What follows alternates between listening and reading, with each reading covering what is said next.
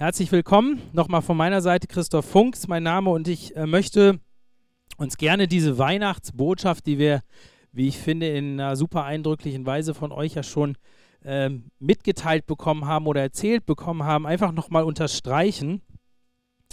In diesem Krippenspiel, ich denke, das haben Sie alle mitbekommen oder habt ihr alle mitbekommen, da war die Frau Mirelli und äh, das war die Verkäuferin und die kannte die Weihnachtsgeschichte überhaupt nicht. Und dann ähm, haben die Kinder ihr die Weihnachtsgeschichte erzählt, auf eine sehr lebendige und wahrscheinlich auch modernere Art und Weise.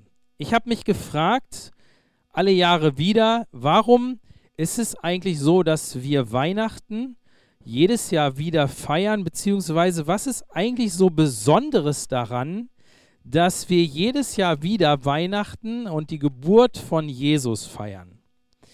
Auf den ersten Blick ist ja das, was wir da ähm, so lesen in der Bibel oder was wir auch hören, nämlich dass da ein Kind geboren worden ist, nicht so super spektakulär, eher unspektakulär. Also Jesus wurde vor, sagen wir mal, 2000 Jahren in einer Kleinstadt im damaligen Israel geboren.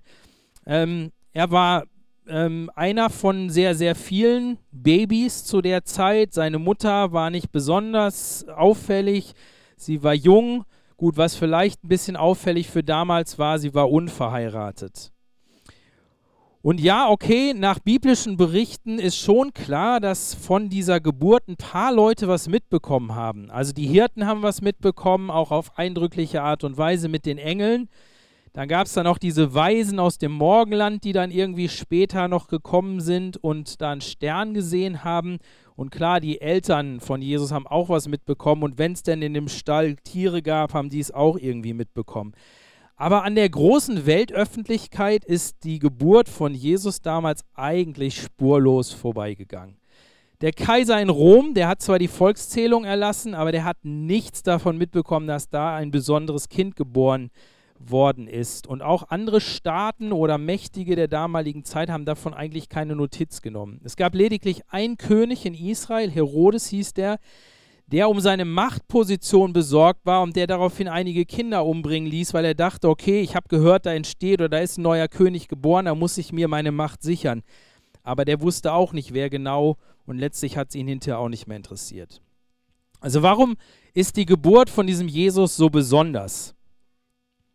Ich glaube, kein Mensch würde sich heute für die Geburt von, sagen wir mal, Martin Luther oder Rosa Luxemburg oder Albert Einstein, Immanuel Kant oder Mahatma Gandhi interessieren, wenn nicht all diese Leute etwas Besonderes in ihrem Leben getan oder bewirkt hätten. Das ist eigentlich der Grund, warum wir dann auch sagen, okay, ja, was ist denn mit der Geburt? Wann sind die geboren? War da was Besonderes? Und so ähnlich ist es auch bei Jesus. Ich glaube, äh, wir würden keine Notiz von seiner Geburt heute nehmen, wenn er nicht in seinem Leben und besonders auch in seinem Sterben etwas sehr Besonderes vollbracht hat. Während seines Lebens, und wir sprechen da eigentlich besonders von den letzten drei Jahren seines Lebens, da hat er ähm, erstaunliche Dinge getan und da sind auch erstaunliche Dinge passiert, die sich so in der Art bis heute nirgendwo anders wiederholt haben. Er hat sich selbstlos um die Menschen gekümmert. Er heilte Menschen von ihrer Krankheit. Er machte Tote wieder lebendig. Menschen haben sich in seiner Nähe, indem sie mit ihm unterwegs waren, unter seinem Einfluss zum Positiven verändert. Und es erfanden immer wieder erstaunliche Wunder durch ihn statt. Aber all das wird noch getoppt, sage ich mal, von Ereignissen rund um seinen Tod. Trotz dieses selbstlosen Lebens von Jesus wurde er nämlich von den religiösen Führern der damaligen Zeit als Gotteslästerer getötet. Aus Neid haben sie ihn letztlich den Römern überantwortet, die ihn gefoltert haben, gekreuzigt haben und dann auch begraben haben. Und die Römer konnten eines ziemlich gut, nämlich Leute töten und die wussten auch, wann jemand tot war. Und Jesus war tot, definitiv. Das Erstaunliche ist aber, dass wir von all den verlässlichen Zeugnissen, die wir haben, und wir haben viele, einstimmig erfahren, dass dieser Jesus nicht tot geblieben ist, sondern am dritten Tag nach seinem Tod auferstanden ist, ja sogar danach von vielen unabhängig gesehen worden ist und daraufhin nie wieder gestorben ist. Und all diese Sachen, all diese Ereignisse, die konfrontieren uns eigentlich mit einer sehr grundsätzlichen Frage, nämlich die, wer war dieser Jesus? Wer war dieses Baby in der Krippe und was bedeutet das für mich? Beziehungsweise was bedeutet das für mein Leben hier und jetzt und für das Leben, was möglicherweise nach dem Tod kommt? Es gibt viele Bilder und Aussagen im Neuen Testament darüber, aber auch im Alten Testament, also in der Bibel, in den beiden Teilen der Bibel, ähm, wie Jesus sozusagen identifiziert wird, wie er beschrieben wird, wie gesagt wird, welche Bedeutung er hat. Und ein sehr bekanntes äh, Bild ist, dass er als das Licht für uns Menschen bezeichnet wird. Und das Spannende ist, diese Aussage über ihn, die wurde sogar schon 700 Jahre vor seiner Geburt gemacht. Nämlich vom Propheten Jesaja, der im Namen Gottes folgendes auf Jesus gemünzt hin sagt: Ich habe dich, Jesus, auch zum Licht der Heiden, also für alle Nichtjuden gemacht, dass du seist mein Heil bis an die Enden der Erde. Oder kurz nach der Geburt von Jesus gehen seine Eltern mit ihm in den Tempel, das war damals so üblich, und dann begegnen sie einem alten, weisen Mann. Der nimmt das Jesus-Baby, ohne dass er das Jesus-Baby kannte und auch die Eltern, und sagt folgendes: Herr, du hast deine Zusage erfüllt, mit eigenen Augen habe ich das Heil gesehen, das du für alle Völker bereitet hast. Ein Licht, das die Nation erleuchtet und der Ruhm deines Volkes Israel. Und es gibt noch viele, viele weitere Stellen, die ähnlich klingen.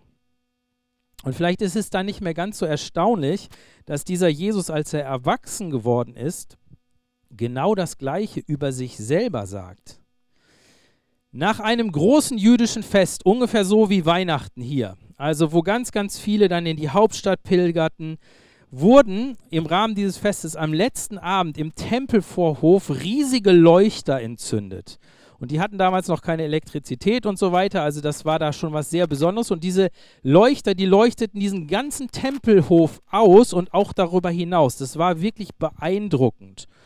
Und ähm, diese Lichter, die standen oder sollten die Gegenwart Gottes symbolisieren für das Volk Israel damals. Und dann am nächsten Morgen, als diese Lichter verloschen waren, als alle Leute schon nach Hause gegangen waren und jetzt wieder neu vielleicht in den Tempel kamen, kurz nach Sonnenaufgang, stellt sich Jesus sozusagen unter diese Leuchter und sagt diesen Satz, der so ähm, aussagekräftig über ihn ist. Er sagt, ich bin das Licht der Welt. Wer mir nachfolgt, wird nicht mehr in der Finsternis umherirren, sondern wird das Licht des Lebens haben. Ich bin das Licht der Welt, wer mir nachfolgt, wird nicht mehr in der Finsternis umherirren, sondern wird das Licht des Lebens haben. Vor einigen Jahren habe ich im Rahmen einer Studentenexkursion, ich weiß, es ist einige Jahre her, so fühle ich mich auch, aber es war im Rahmen einer Studentenexkursion, habe ich das Stasi-Gefängnis Hohenschönhausen in Berlin besucht. Und ähm, ich fand das damals sehr beeindruckend und erschreckend zugleich, wozu Menschen in der Lage sind, wie sie anderen Menschen etwas antun können, nur um Macht zu sichern oder etwas aus ihnen herauszuquetschen. Und mir sind in diesem Gefängnis so ein paar Orte in Erinnerung geblieben. Unter anderem eine besondere Zelle. Ich glaube, die hatte sogar einen speziellen Namen, den habe ich mir aber nicht gemerkt.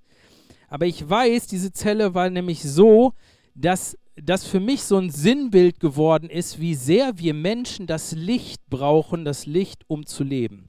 Diese Zelle war so gebaut, dass sie bei geschlossener Tür kein bisschen Licht, also es drang nichts an Licht in diese Zelle hinein und auch kein Geräusch. Also war man bei geschlossener Tür in dieser Zelle, war es stockdunkel und man hörte kein Geräusch von außen, nur quasi die eigenen Atemgeräusche. Außerdem war diese Zelle leicht oval geformt und ausgepolstert, sodass man, wenn man sich in diesem dunklen Raum befand, keinerlei Orientierung mehr hatte. Man konnte noch nicht mal durch Tasten herausfinden, bin ich jetzt dem Eingang nah oder nicht, bin ich jetzt irgendwo, man verlor komplett die Orientierung. Nach einiger Zeit wusste man wirklich nicht mehr, wo man war und ich dachte, so als ich mir das ausgemalt habe, das war wirklich eine Folterkammer. Wie schrecklich muss es sein, in so einer Zelle über Tage oder Wochen eingesperrt zu sein? Und ich habe mich sofort, weil ich mag das, immer sofort nach Lösungen zu fragen, ich habe mich sofort gefragt, womit hätte man den Schrecken dieser Zelle sofort deutlich verringern können? Wenn ich dort gesessen hätte, was hätte ich gebraucht, um durchatmen zu können, um wieder Orientierung zu bekommen? Eine Kerze anmachen hätte genügt. Eine kleine Lichtquelle. Warum? Weil wir Menschen das Licht brauchen. Licht gibt uns Orientierung, Licht bewirkt, dass wir uns wohlfühlen. Licht ist letztlich die Quelle für alles Leben. Keine Pflanze und auch wir Menschen überleben auf Dauer, wenn wir kein Licht haben. Sowohl seelisch als auch körperlich sind wir auf das Licht angewiesen.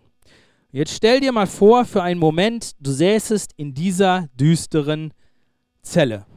Und dann plötzlich, nach einiger Zeit, geht die Tür auf und dieses Licht leuchtet dir entgegen. Ist das das Licht, wonach du, wonach du dich sehnst, das du brauchst in diesem Moment? Nein, genau, das ist es definitiv nicht.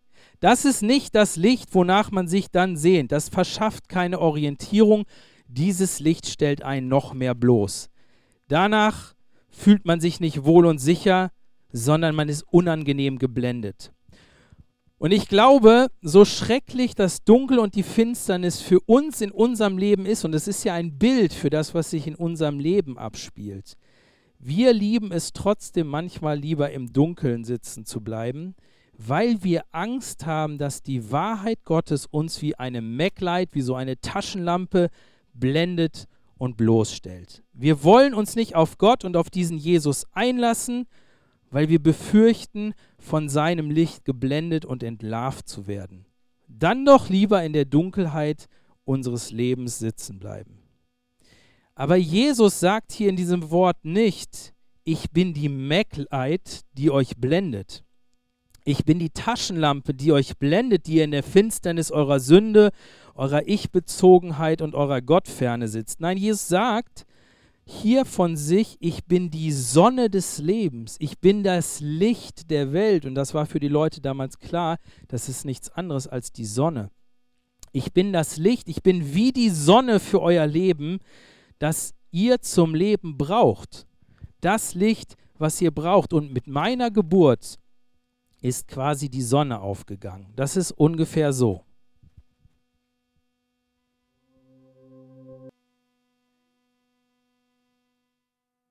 Jesus in dein Leben kommt, dann wird Stück für Stück wie bei so einem Sonnenaufgang die Dunkelheit zurückgedrängt. Das ist nicht wie die Maglight, sondern das ist wie der Sonnenaufgang. Und das ist genau das Bild, was Jesus benutzt. Wenn Jesus dieses Baby als der Herr und Retter in dein Leben kommt, dann bekommst du wieder Orientierung für dein Leben. Angst und Furcht wird Stück für Stück aus deinem Leben vertrieben. Du bekommst Vergebung für deine Schuld. Du wirst Kind Gottes und erlebst Gott als deinen Vater, der dich liebt und versorgt. Du bekommst die Kraft, dich zu verändern. Gott schenkt dir Frieden in dein Herz der dich auch dazu befähigen will, mit, mit, mit deinen Mitmenschen, mit deinem Nachbarn, mit denen, mit denen du eigentlich nicht klarkommst, ebenfalls im Frieden zu leben. Ja, du wirst sogar dazu befähigt, Gott und deine Mitmenschen zu lieben. Du bekommst eine völlig neue Sicht für dein Leben. Du bekommst nicht mehr diese, du hast nicht mehr diese Last, dieses, dieses Muss, dass du aus deinem Leben hier und jetzt alles rausquetschen musst, was geht, sondern Du lebst mit der realen und lebendigen Hoffnung auf eine zukünftige Herrlichkeit, die über den Tod weit hinausragt. All das bekommst du mit Jesus. Und deswegen feiern wir voll Freude Weihnachten. Wir feiern voll Freude die Geburt dieses Babys, weil mit der Geburt dieses Babys die Sonne aufgegangen ist. Die Sonne, die wir für unser Leben brauchen.